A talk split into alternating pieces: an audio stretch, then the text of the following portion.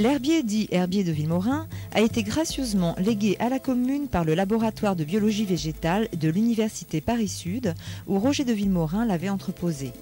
Il est actuellement conservé précieusement au centre André Malraux, bâtiment qui, à l'heure des Villemorins, regroupait des ateliers, les locaux administratifs, les laboratoires de recherche et leur bibliothèque, ainsi que les collections de plantes. Cet herbier est donc revenu à son emplacement initial.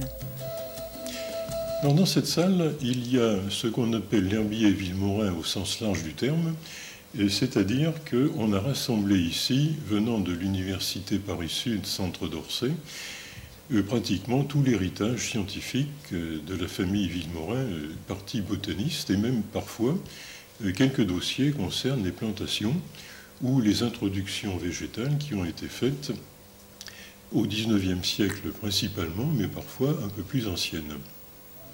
Ces récoltes ont été constituées pour la majorité par Roger de Villemorin, aidé par son frère André.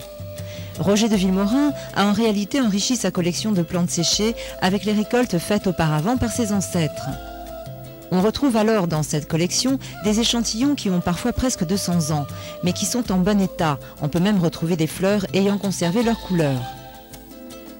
La première utilité de cet herbier était de conserver et étudier les échantillons dans le cadre des activités de sélection des plantes. Roger de Villemorin l'a ensuite utilisé pour écrire en collaboration avec son collègue Marcel Guinochet les Fleurs de France en cinq volumes.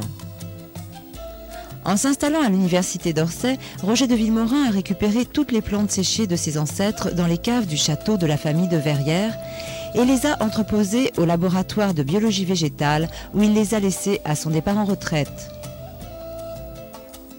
Cette collection y est restée jusqu'en 2003 car il fallait libérer la salle dans laquelle elle se trouvait pour y installer des appareils de recherche plus performants. Le laboratoire en a donc fait don à la commune de Verrières. Durant l'hiver 2004, Pierre et Marie-Jeanne Frétet ont commencé à trier et classer les échantillons de l'herbier. Malgré le travail déjà effectué par monsieur et madame Frété, il reste de nombreuses planches à trier, répertorier et identifier. Ceci pourrait se faire dans les années à venir.